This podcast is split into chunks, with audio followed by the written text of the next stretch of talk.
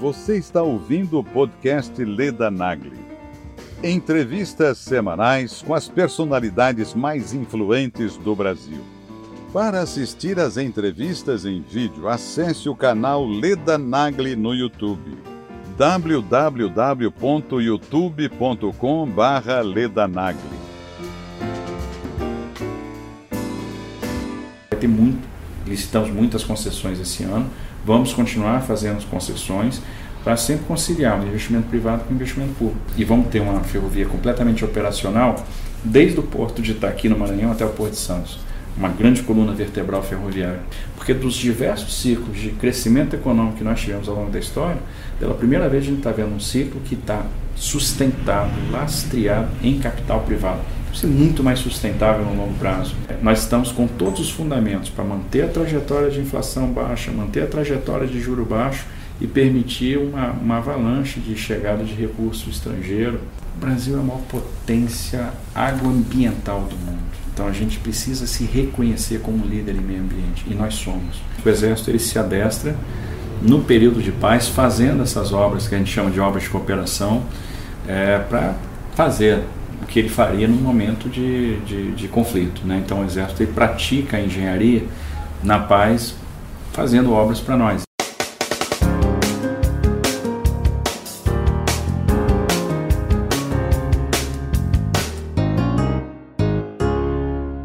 Meu convidado de hoje é o ministro da Infraestrutura, é o ministro Tarcísio famosíssimo, o Jair Bolsonaro me disse numa entrevista que está aqui no canal que ele, é, ele tem um HD na cabeça. E a gente lutou por essa entrevista há muito tempo, uma agenda complicada, né? Circulando o Brasil inteiro, mas conseguimos. Vamos lá.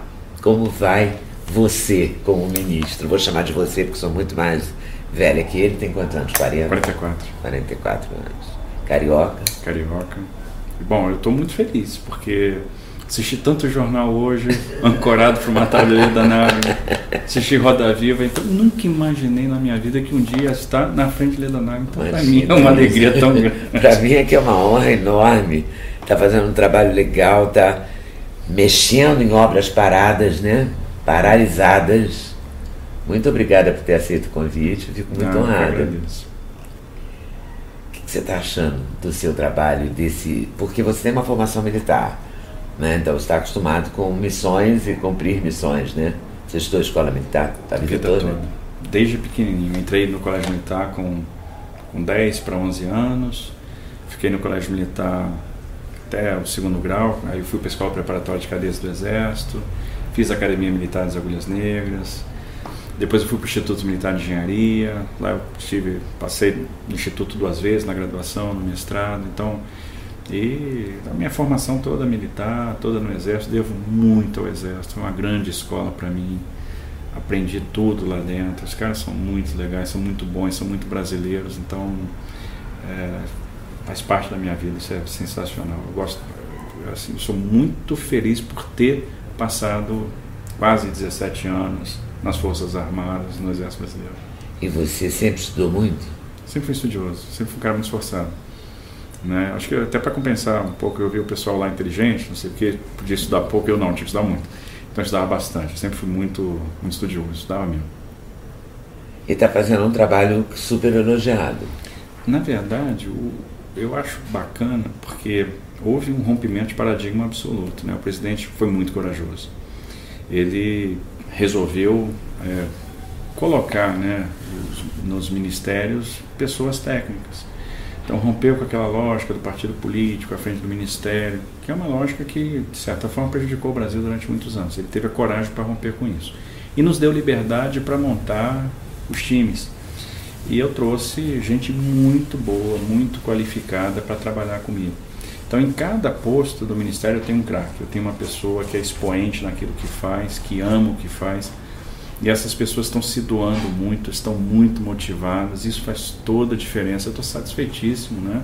muito orgulhoso do time que está comigo e que está realmente fazendo a diferença, acredita nesse propósito, está disposta a entregar uma infraestrutura completamente diferente daquela que nós recebemos. Então eles querem é, fazer a diferença, isso é muito bacana. O que, que você já fez assim de concreto que você pode contar para gente? Olha, o ano de 2019 foi muito bom para nós, foi, foi bom para a infraestrutura, né? porque a gente traçou uma meta e cumpriu a meta. É muito legal cumprir meta. A gente disse que ia fazer 27 leilões de infraestrutura, fizemos os 27 leilões, todos com êxito, conseguimos chamar a atenção dos investidores, eles vieram, houve competição, bons lances, boas propostas, boas ofertas, que vai gerar bons contratos e uma carga de investimento bastante expressiva os próximos anos. Retomamos obras que estavam paradas há muito tempo. Tem uma coisa que, que é bacana falar, e que, que é a conclusão da pavimentação da BR-63 até Meritituba. Aliás, eu fui surpreendido na semana passada. Estávamos num roadshow na Inglaterra e Alemanha, e a gente ia na, no último evento da viagem, era uma palestra na Câmara de Comércio Alemanha-Brasil, para empresários alemães. E o presidente da Câmara, ele começa foi fazer a introdução e ele começa a passar slides sobre a BR-63 e mostrar fotos da BR-63 pavimentada. E a gente não esperava aquilo. Ele diz o seguinte: olha, isso aqui é para vocês perceberem que o Brasil de verdade é diferente do que aparece na mídia aqui. Esse é o Brasil de verdade, é um Brasil onde se promete uma coisa e se cumpre. Se prometeu no início do ano a pavimentação dessa rodovia e está aqui ela pavimentada depois de tantos anos. Quantos anos? De construção, mais de 40. A construção começou na década de 70, a abertura se deu no final do governo do presidente Geisel, né, foi quando ela foi inaugurada, a implantação foi inaugurada, e desde então que a gente aguardava a pavimentação. Ela veio sendo pavimentada ao longo do tempo, mas havia uma longa extensão ainda por pavimentar. No carnaval desse ano, é interessante que o período da safra coincide com o período de chuvas, e a gente tinha uma extensão grande sem pavimento. E nessa extensão sem pavimento é onde dá o atoleiro. Os caminhões atolam, é, isso bloqueia a pista, há formação de fila. A gente tinha uma fila de 50 km de caminhão. Foi lá que você prometeu? Foi lá que nós prometemos. Diz, olha, o governo Bolsonaro tem um compromisso que é fazer a pavimentação nessa BR. O que está acontecendo esse ano nunca mais vai acontecer. Então, no que vem não tem atoleiro. Os caminhoneiros estavam parados 11 dias na fila. E a gente disse, nós vamos acabar. E uma vez me perguntaram, com que garantia você promete um negócio é. desse? Tanta gente prometeu, ninguém entregou. A garantia é de quem ama o que faz, sabe o que está fazendo, de quem vai planejar essa obra e vai entregar. Nós entregamos, semana passada nós acabamos a pavimentação e foi interessante a gente ter esse reconhecimento lá fora. É, o presidente da Mercedes percorreu a, a BR, achou aquilo interessantíssimo, fotografou e mandou as fotos para a Câmara de Comércio da Alemanha. E aí a introdução da nossa apresentação lá na Alemanha, do programa de investimentos, foi uma exposição sobre as fotos. E foi espontâneo, então. E uma, uma, demonstração do compromisso do governo em cumprir, em fazer infraestrutura, em realizar. Então foi uma, até uma homenagem, foi uma coisa bonita, surpreendente. Eu nunca esperei que ia haver um negócio daquele em Berlim. E foi o que aconteceu. E você já tinha essa, essa noção do que estava parado no Brasil, do que, que precisava avançar? Você tinha um conhecimento prévio disso? Já, a gente já. Como a gente vem trabalhando na área da infraestrutura há muitos anos, em várias posições, a gente acaba conhecendo quais são as principais deficiências, os principais gargalos, os principais empreendimentos ali onde a gente realmente precisa descarregar investimento, o que estava parado, o que, que não estava andando, que precisava de alguma medida corretiva, alguma solução ou criativa, ou uma solução de engenharia, ou uma solução financeira para viabilizar. E estamos conseguindo é, levar à frente esses, esses projetos. Tem muita coisa andando hoje no Brasil. E tem dinheiro para essas coisas? A gente, tá, a gente tem que conciliar, primeiro, o investimento privado com o investimento público. A gente conseguiu ter um, um nível de execução de orçamento muito forte, apesar de ter um orçamento muito baixo. A gente herdou um orçamento que foi elaborado no ano passado, né, que é um, é um dos mais baixos orçamentos da história, mas não conseguimos fazer uma grande execução dentro desse orçamento, tanto de restos a pagar, né, e, quanto do, da, da, própria, do próprio estoque que nós tínhamos de recursos para este ano. E dar efetividade, botar essas obras para rodar e estamos aliando isso com uma transferência maciça de ativos para iniciativa privada. Então vai ter muito, licitamos muitas concessões esse ano, vamos continuar fazendo concessões, para sempre conciliar o investimento privado com o investimento público. E o ano que vem a perspectiva é melhor. a gente deve ter um orçamento mais tranquilo, a gente deve ter uma, uma, uma folga orçamentária maior e nós vamos conseguir então fazer mais investimento público além da, da, das concessões e dos investimentos privados que nós vamos levar para frente. Essa, essas concessões são aquelas que a pessoa paga pedágio e a, a empresa privada administra. administra. Uhum. Tem vários modelos, né? Assim, nós estamos fazendo concessão em todas as áreas. Então tem os aeroportos, que a gente tem uma cobrança de tarifa aeroportuária, mas também tem toda a exploração comercial, mas aí tem uma carga de investimento grande né, em ampliação de terminal, em pátio, em pista. É, nós temos nos terminais portuários uma realização de investimento grande por parte do privado, com também uma obtenção de receita vinculada à carga movimentada.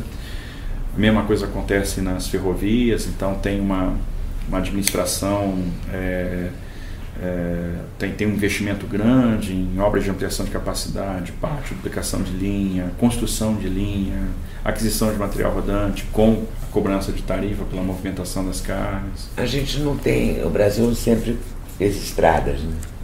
a gente nunca fez muitas ferrovias, a gente não explora muito isso. Né? Você tem vontade de mexer nessa área? Ah, temos. Esse é um dos objetivos nossos, é fazer um reequilíbrio nessa matriz de transporte. Existem razões históricas que nos levaram para o setor rodoviário. Né? Então, lá atrás, ainda a decisão lá no governo Vargas, né? que ele pensou, poxa, preciso de transportes para atender uma, uma indústria que está nascendo e preciso fazer isso rápido de forma barata. Ele criou um mecanismo de poupança, que era um imposto único sobre combustíveis e lubrificantes, e um fundo. Então, esse dinheiro ia para esse fundo, o fundo era gerido pelo DNR e o DNR fazia estradas. E durante muito tempo não se investiu em mudar esse modelo pela crença do petróleo barato. Então, petróleo barato, transporte barato, fazia muito sentido investir em, em rodovia. O que ninguém esperava eram as duas crises do petróleo na década de 70. E isso realmente acabou destruindo um pouco o modelo desenvolvimentista que nós tínhamos e a gente acordou tarde demais para a necessidade de diversificação da matriz, mas no momento onde a gente não tinha recurso mais para fazer essa, é caro essa diversificação. Muito mais caro. Muito mais intensiva em termos de uso de capital. E agora, felizmente, nós estamos retomando com, com criatividade né, com, e com muita técnica. A gente conseguiu montar um programa que tem três pilares: é um pilar de novas concessões, a gente está utilizando uma oportunidade que é o término dos contratos das concessões que foram feitas na década de 90, na época da, extinção da rede ferroviária, para fazer novos, para fazer as prorrogações dos contratos com muito investimento agregado. E a gente vai fazer uma mudança na legislação para permitir as ferrovias autorizadas no Brasil. Ou seja, o Brasil vai começar a ter ferrovia privada. Se alguém quer tomar um risco de engenharia para fazer é, uma ferrovia, ele vai poder fazer a ferrovia com determinadas vantagens, que é a vantagem da exclusividade, a vantagem da liberdade tarifária, né? então vai ficar... Você vai desemperrar esse setor, vamos, é, a, O que está planejado vai fazer com que a participação do modo ferroviário saia dos atuais 15% para 29%, 30% no final de oito anos. Então, a gente vai dobrar a participação do modo ferroviário na matriz o, isso alivia também o, a situação da a nossa tensão com os caminhoneiros, né? Até nossa brasileira, né? Sim, Porque alivia. você terá outras possibilidades. Né? Claro, a gente vai ter mais alternativas. A gente também está investindo muito na navegação de cabotagem, que é, também vai ter uma parte da carga percorrendo o litoral e não mais por estrada. Mas e para o próprio caminhoneiro é bom, é interessante isso, porque o que, que a gente vai fazer? É uma substituição de frete. Aquele frete de longa distância que o caminhão faz hoje, ele vai migrar para cabotagem, ele vai migrar para ferrovia. O caminhoneiro vai passar a fazer o frete de curta distância. O frete de curta distância é o frete de maior remuneração. É o que desgasta menos equipamento, desgasta menos veículo, é o que dá mais dinheiro no bolso dele, é o que ele dorme em casa. Ele, né? é, desgasta menos ele, vai dormir, vai fazer deslocamentos curtos, vai dormir em casa, vai diminuir o afastamento da família. É, acho que todo e ele não ganha. vai perder em termos financeiros. Ele ganha porque o frete de curto é o melhor frete que existe. Ele ganha mais dinheiro no frete curto do que no frete longo. O frete longo, o desgaste de veículo, pneu, né, combustível, é, estadia, enfim, alimentação, acaba sendo enorme. Então o custo dele aumenta muito, a margem dele é menor nesses deslocamentos de grande distância. deslocamento de curta acaba remunerando melhor. O, qual é o destaque que você dá para o que, que você fez até agora? Assim? Que, que era uma coisa que você queria muito fazer e fez? Ah, eu acho que se eu fosse eleger uma coisa histórica, é a conclusão da BR-63. Ah, sem sombra de dúvida. E tem outra coisa, eu acho que eu tenho que botar duas coisas em pé de igualdade. Hum. A conclusão da BR-163 e a concessão da Ferrovia Norte-Sul. Nós vamos ter uma ferrovia totalmente operacional em um ano e meio. Já fizemos a transferência para iniciativa privada, tivemos um leilão extremamente bem sucedido e vamos ter uma ferrovia completamente operacional desde o porto de Itaqui, no Maranhão, até o Porto de Santos. Uma grande coluna vertebral ferroviária. Também outra coisa que foi pensada por Pedro II. Pedro II foi grande, pensou muita coisa bacana. Começou a obra na década de 80 e que está acabando agora então acho que são duas coisas emblemáticas, históricas, Ferrovia Norte-Sul e BR-63. Isso valeu o ano de 2019. E o que, que você quer para 2020? Ah, quer muita coisa. A gente é muito ambicioso. uh, a gente quer 2020 a gente vai ter né, um programa de leilões muito mais forte que foi 2019. Nós fizemos esse ano é, 27 leilões de concessão, prorrogamos o contrato da Malha Paulista. E ano que vem a gente quer fazer 44 leilões. Isso é rodovia e. Rodovia, ferrovia, porto e aeroporto. aeroporto. Os quatro, os pilares. É. Ano que vem a gente deve fazer 22 leilões de aeroportos, a gente deve fazer uma série de terminais portuários, nós vamos fazer duas ferrovias, aí tem duas meninas nos meus olhos ali, que é Ferrogrão e Fiol, Ferrovia de Integração Oeste e Leste na Bahia, e a Ferrogrão que para mim ela ela vai proporcionar uma revolução no agronegócio, uma revolução em termos de logística e, no Brasil. E onde é a Ferroverão? Ela sai do Mato Grosso, ela liga Sinop no Mato Grosso até Mirituba no Pará.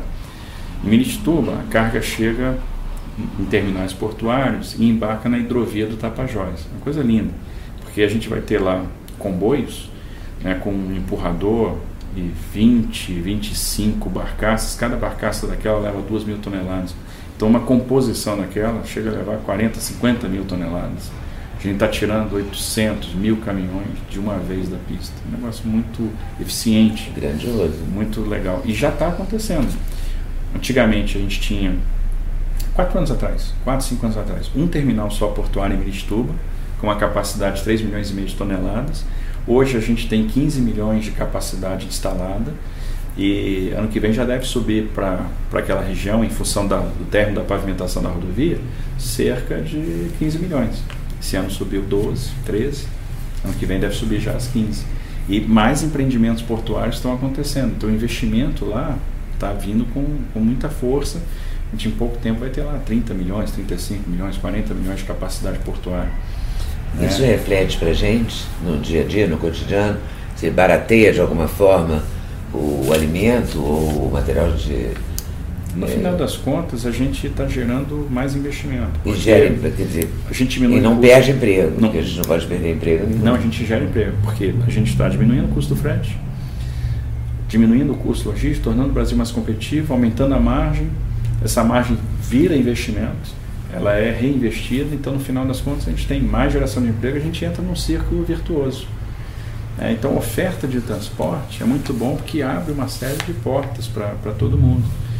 Né? Então, é muito bacana ver esse movimento acontecendo. Então, Ferrogrão, para mim, é um, é um, sonho, assim como a FIOL. É, vamos ter uma licitação importantíssima, que é a nova concessão da rodovia Presidente Dutra, porque o contrato da Dutra vence em 2021, a gente já faz o leilão ano que vem, acho que vai ser um leilão disputadíssimo. A gente vai trazer uma carga de investimento muito grande, terceira faixa, quarta faixa, nova descida da Serra de das Araras, e vamos agregar Rio Santos até Ubatuba nessa concessão. Então, vamos ter investimento na Rio Santos, que é, que é importante para o turismo. Né? É, então, acho que vai ser um ano extremamente importante para nós, cheio de realizações também. Acho que a equipe toda está muito motivada para isso e o investidor também está muito interessado. a iniciativa privada também está tá respondendo bem? Está respondendo bem. Eu acho que a gente sente o brilho no olho do investidor quando a gente mostra para ele como que o programa brasileiro está formatado. Eu tenho ouvido coisas muito interessantes. A gente, em determinados shows, ouviu de investidores o seguinte: Puxa, o programa de vocês é grande, mas não é só grande, ele é sofisticado. Vocês têm um programa de concessão de infraestrutura mais sofisticado do mundo porque a forma como vocês estão tratando os riscos, ninguém tratou. Então, o que vocês estão fazendo é sensacional. Por quê? A gente não está simplesmente oferecendo uma quantidade de ativos para administração, para operação, para investimento. Não. A gente criou um bom ambiente de negócio. Então, os principais riscos que eram detectados, nós estamos tratando. E riscos que não eram tratados. Então, a gente está tirando uh, mitigando o risco do o medo que se tinha sobre tributação de ganho de capital de recursos vindo do exterior, adaptando as regras do Brasil às regras do OCDE. A gente está tratando o risco cambial, a gente está tratando de uma forma muito mais eficaz a questão do meio ambiente. A gente está proporcionando instrumentos de funding interessantes para que vão alavancar mercado de capitais. Então, tem uma, um conjunto de medidas que torna os empreendimentos muito atrativos. E num cenário onde o mundo está desacelerando, né? o mundo está sofrendo com guerra comercial, polarização política, envelhecimento da população, a gente percebe as economias centrais respondendo a esse movimento com reduções de taxas de juros, os nossos empreendimentos passaram a ficar muito atrativos. Então, está todo mundo olhando o Brasil e percebendo que o Brasil está caminhando na direção correta. Então, a gente vai ver o Brasil decolando. Eu gostei muito da explicação que você me deu antes da gente começar a entrevista, quando você falou das duas turbinas. O Brasil está crescendo? Está crescendo e é interessante ver. Mas está crescendo pouco, como dizem? Pois é, não, isso é falso, porque é, é um problema de talvez de falta de percepção do que está acontecendo realmente. Porque ah, vamos crescer 1% esse ano. Não é um crescimento pífio, bobagem, não. Crescimento importante, por quê? O Brasil é um avião com duas turbinas. A gente tem a turbina do setor público e a turbina do setor privado. A turbina do setor público está com reverso acionado.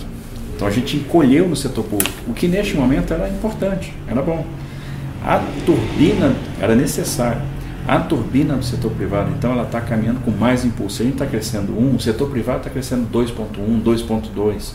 Então já é prenúncio de um crescimento muito mais forte no que vem, sustentável. Porque dos diversos ciclos de crescimento econômico que nós tivemos ao longo da história, pela primeira vez a gente está vendo um ciclo que está sustentado, lastreado em capital privado. Isso é muito mais sustentável no longo prazo. Como os alicerces estão sendo construídos, por meio das reformas importantes que foram feitas e que são estruturais, né, como a reforma da Previdência, como a, agora o Pacto Federativo, que vai ter alavancas importantes é, de, de, de, recuperação e preservação da nossa solvência, da nossa situação fiscal, é, nós estamos com todos os fundamentos para manter a trajetória de inflação baixa, manter a trajetória de juro baixo e permitir uma, uma avalanche de chegada de recurso estrangeiro aqui, né, e que realmente os investimentos, os empreendimentos ficaram muito atrativos.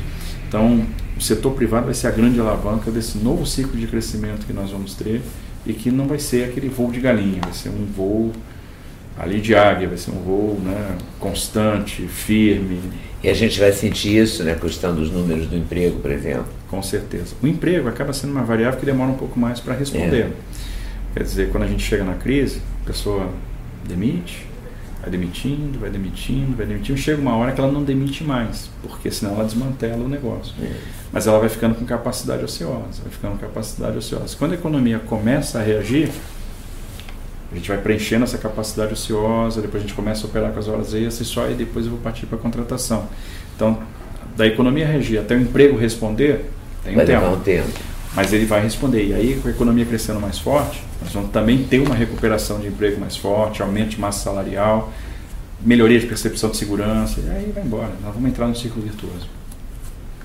Você está animado? Demais.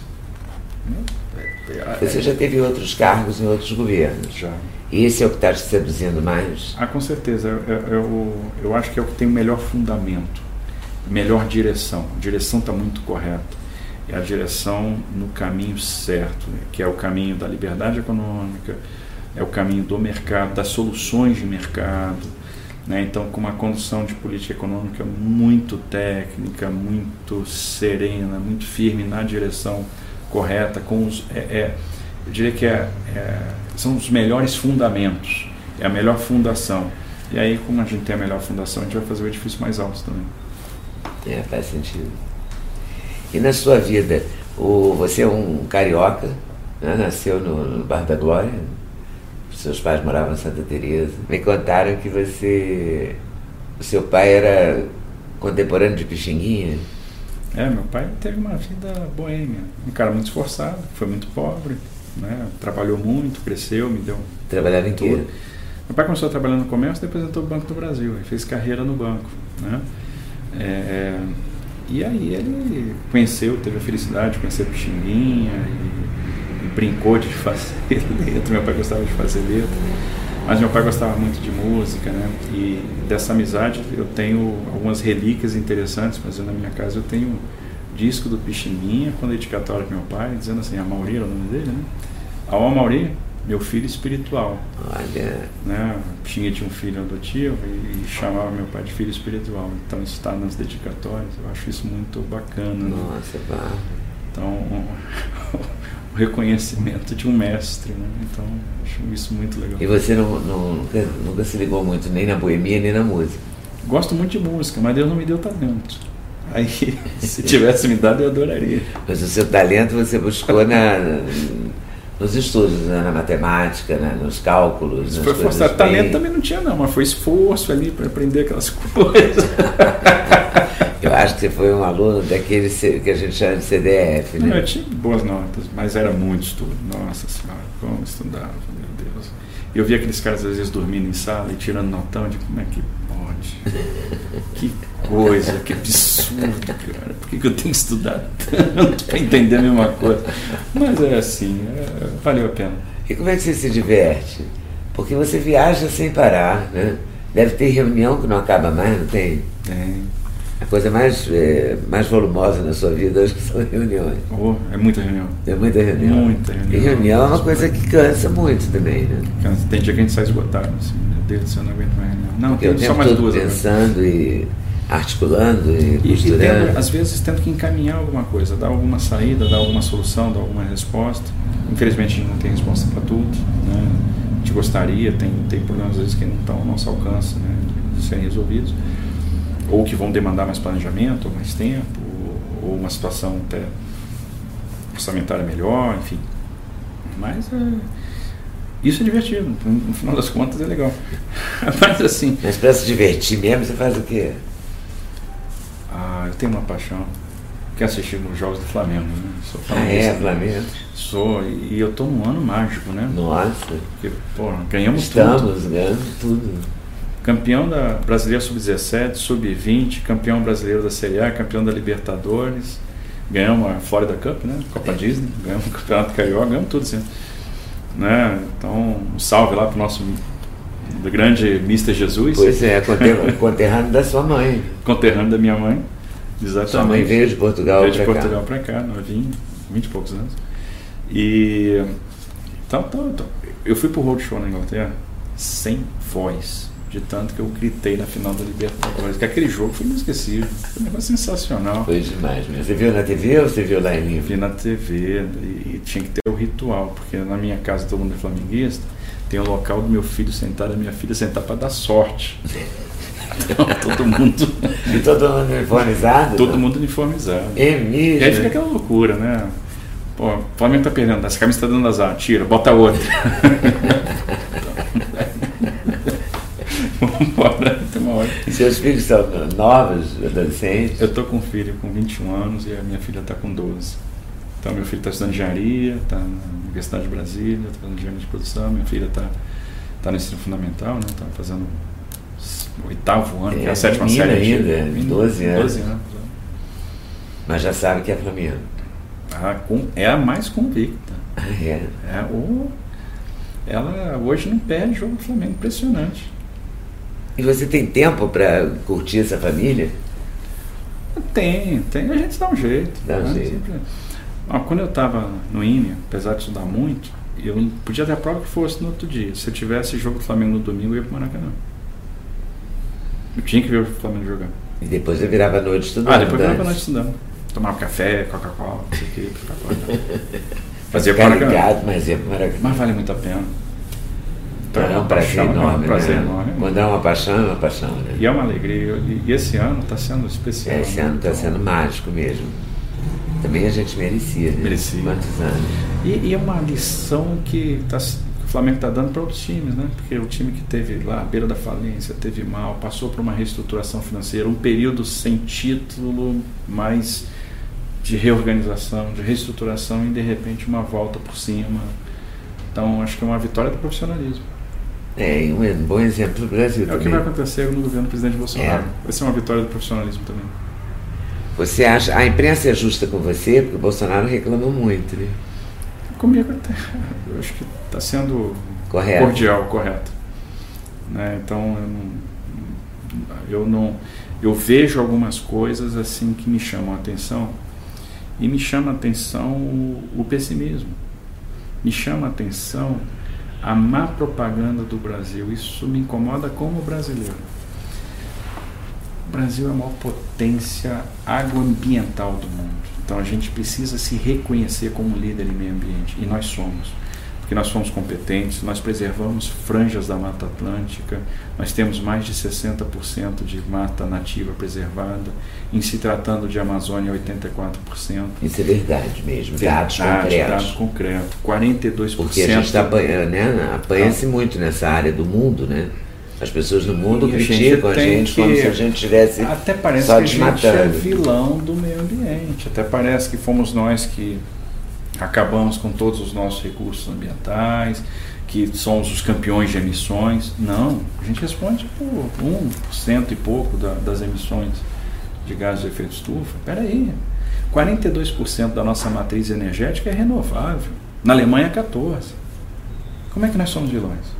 Não, nós somos líderes nós sabemos fazer, nós fizemos, nós preservamos o legado e vamos continuar preservando o legado. E, e Faz e parte gente, das suas preocupações. Claro, os nossos projetos são cada vez mais ambientais, são cada vez mais verdes. Firmamos protocolo com a agência alemã, a GIS, para trazer ponderações sobre mudança climática para dentro dos projetos de infraestrutura.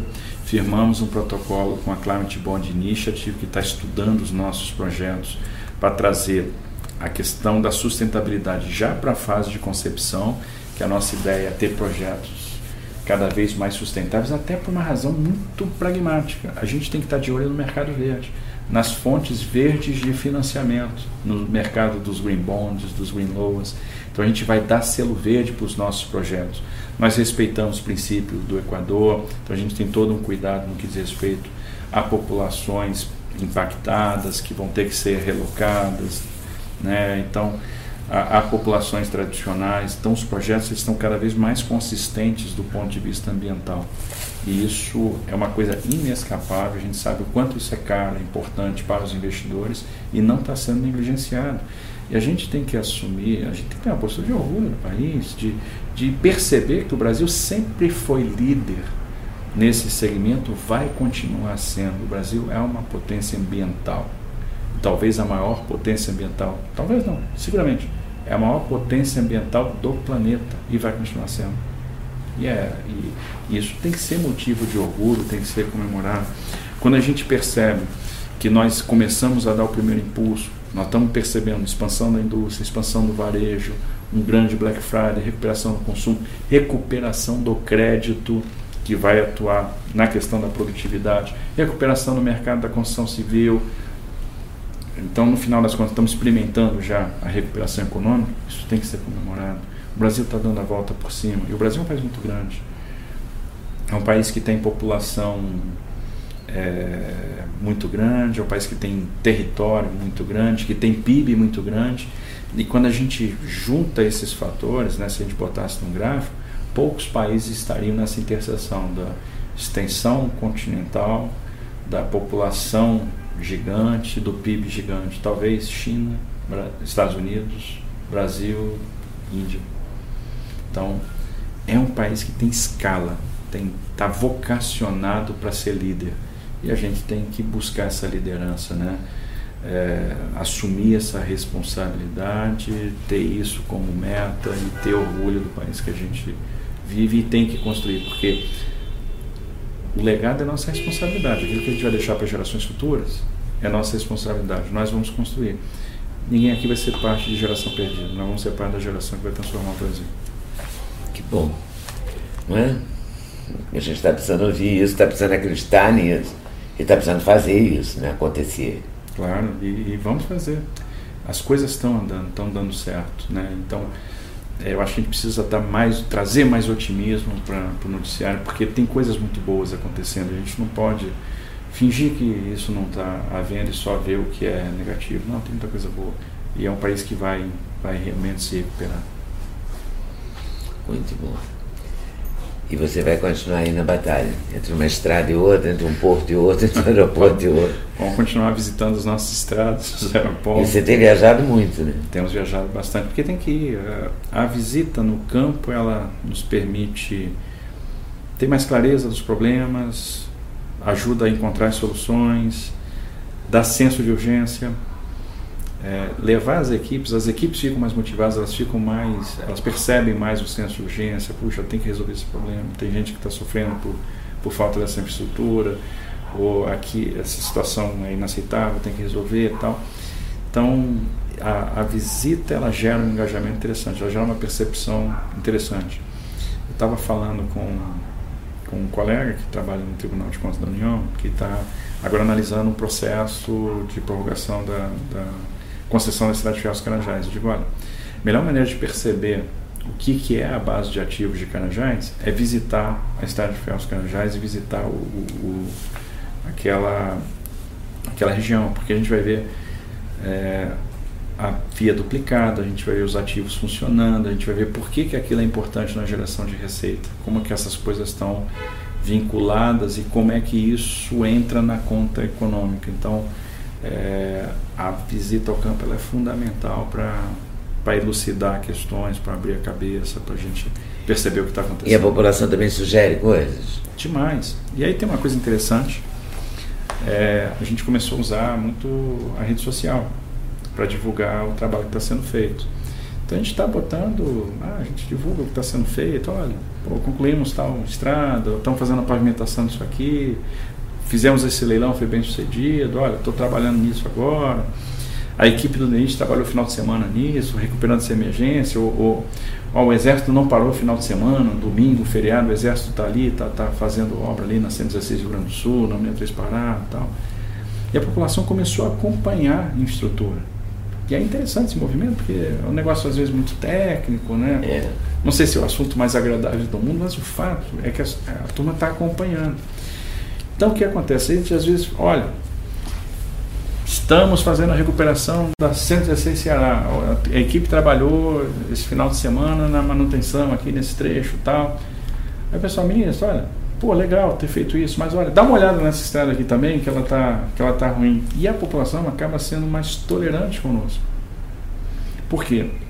Está percebendo esforço. É ela, tá ela começa a né? perceber que não é possível, obviamente, resolver todos os problemas da infraestrutura num curto período de tempo, né? Isso demanda é, planejamento, tempo de fato, né? recurso orçamentário. Mas ela começa a perceber o seguinte: poxa, eu estou vendo esforço, estou vendo que vocês estão fazendo melhor, estou vendo que você trabalhou aqui, aqui, ali, ali. Olha, pô, legal que você está fazendo a pavimentação da 285 Santa Catarina, mas não esquece dessa aqui também, não. Dá uma olhada nessa aqui, que ela está ruim. Olha, dá uma olhada. Você já, já pegou alguma sugestão dessa? Já, por exemplo. A, e, No início do ano, a gente, muita gente reclamando do 35 Maranhão, Dom 35 Maranhão, 35 Maranhão. De, pô, peraí, nós temos que ir lá. Vamos lá ver. Aí visitamos o trecho. Puxa, aqui tem problema mesmo. Tem um problema de execução contratual que virou, que é um embrólio jurídico. Então, vamos tomar as providências jurídicas para forçar a empresa a refazer né, o trecho que está que tá ruim a gente começa a perceber o que, que a população brasileira mais quer. A gente percebe que a 381 Minas é o grande pedido da população de Minas Gerais. A 470 Catarina, Santa Catarina, é a, a grande BR de, de, Santa Catarina, é uma coisa que tem um apelo muito grande. A gente percebe que a 319 é muito importante para o cidadão do Amazonas, para o cidadão de Rondônia.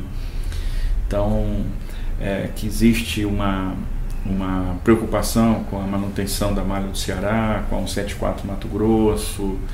Então a gente começa a sentir onde é que está o problema.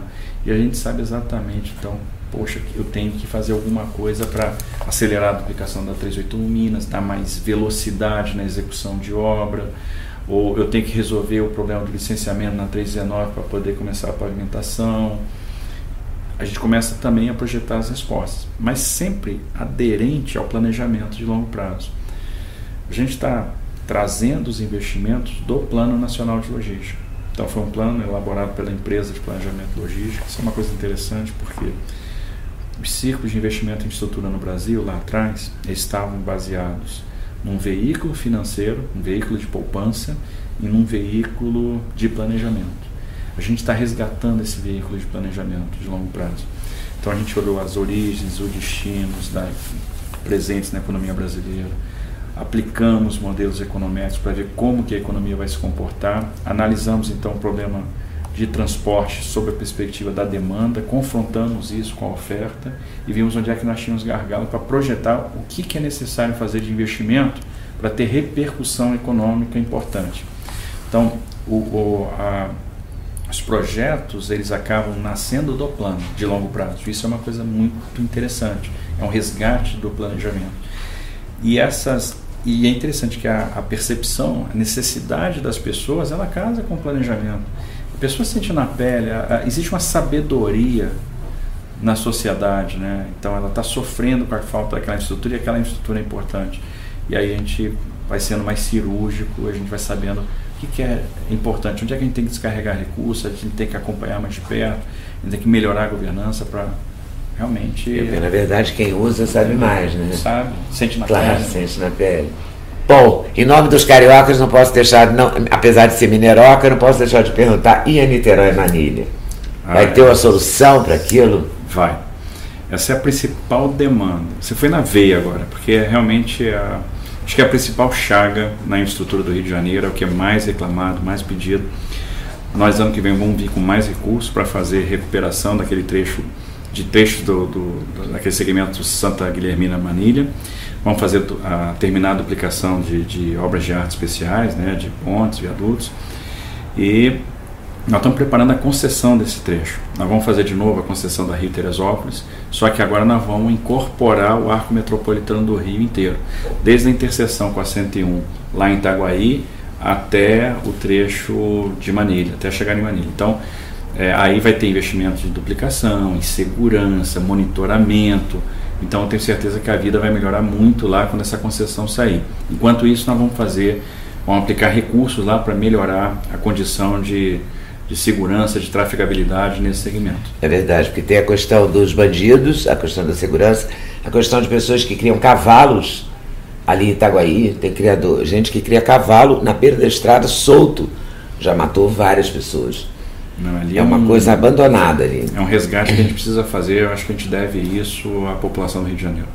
Ai, que bom. E o Exército está ajudando nessas obras? Porque de vez em quando a gente recebe um vídeo no zap mostrando o Exército trabalhando numa estrada. Muito, a gente conferiu. Não algumas... é só o Exército, mas não é só o exército, exército, mas tem Exército. A própria 63, que é histórica, é, é, é trabalho muito forte do Exército Brasileiro, da engenharia militar. A 116 Rio Grande do Sul também, o Exército está fazendo um trabalho notável, sem, não poupando final de semana, trabalhando feriado, dia santo, sábado, domingo, e ajudando muito a cumprir metas de duplicação. Então o Exército está fazendo um trabalho notável. É interessante que o Exército ele se adestra no período de paz, fazendo essas obras que a gente chama de obras de cooperação, é, para fazer o que ele faria no momento de, de, de conflito. Né? Então o Exército ele pratica a engenharia na paz, fazendo obras para nós. E está fazendo com excelência, está fazendo com qualidade, com esforço. E os resultados são excelentes. Então eles fizeram, terminaram a pavimentação da BR-163 é, no Pará, no Pará. Do, que vai lá de, de Sinop para Miritituba, estão fazendo a duplicação da 116 no Rio Grande do Sul, né, que que acaba ligando a região metropolitana de Porto Alegre ao Porto de Rio Grande. Então, estão ajudando muito lá. Foi uma obra que a gente não tinha um quilômetro de duplicação entregue até o início desse ano. Esse ano nós fizemos 71 quilômetros de duplicação. Ano que vem a gente faz mais 80, 80 e poucos quilômetros. E em 2021 a gente fecha 250 quilômetros de via duplicada. Que bom. Boa sorte, ministro. Obrigado. Muito boa sorte, bom trabalho. Né? e que o Flamengo continue assim. Amém. Final do ano Tem, tem Mundial, agora em dezembro, tem é. Liverpool, talvez, né? Então vamos, vamos rezar pra vamos gente ser rezar, bem sucedido. Torcer. Para que Jesus nos leve. Jesus nos leve. E é interessante que, de novo, Liverpool, né? pois é. Tá certo que a gente tem que passar pela semifinal, mas eu tenho fé que a gente vai passar. Tomara em Deus. Bom trabalho aí. Obrigado. E volte sempre com boas novidades. Ah, tem uma bomba, assim, uma novidade incrível que você pode me contar? Pra gente terminar? Ah, tem tanta. Ah, a gente fala tanta coisa boa, né? Assim, se a gente parar para pensar, nós vamos conceder Santos Dumont, Congonhas. Essa rota é a quarta rota mais movimentada do planeta, a rota Rio-São Paulo. Nós vamos fazer licitação da nova adulta, privatização do Pôr de Santos, muita coisa relevante, né? É... Enfim. Isso vai atingir muita gente. Vai. Vai melhorar para a gente, né? Que é usuário ou da Dutra, ou do, do Santos Dumont de Congonhas, ou da estrada, como é que é? 381 381 Minas. Essa 381 é da onde mesmo? É, liga Belo Horizonte, governador Valadares, né? Se eu fosse dar um furo aqui, uma coisa que eu não contei para ninguém ainda. Conta para mim. É que hoje tem obra na Transnordestina. É mesmo? No trecho do Piauí e no trecho do Ceará que era uma coisa que estava parada há muito tempo. Então a gente estava com... que há 30 anos? Não, há menos tempo, mas há, há sei lá, talvez uns 3, 4, 5 anos aí que não tinha nada. A gente está hoje com equipes trabalhando no trecho do Piauí, no trecho do Ceará, deve ter lá umas 1.200 pessoas, lá uma Nossa. quantidade de equipamento razoável então trabalhando. pode acontecer. Está acontecendo, a obra está tá acontecendo. acontecendo. Então, é, eu acho que é uma notícia boa para aquela região. Uma boa notícia, é verdade. Também para lá. Muito obrigado. Obrigado. Obrigado a vocês por estarem nos assistindo. E eu esquecendo da caneca, mas não vou esquecer não. Essa caneca é o símbolo do nosso canal, queria te dar a caneca. Ah, tu tomar um café entre uma obra e outra, entre uma reunião e outra. e o link da, da caneca está aqui na discussão. Valeu? Até o próximo vídeo.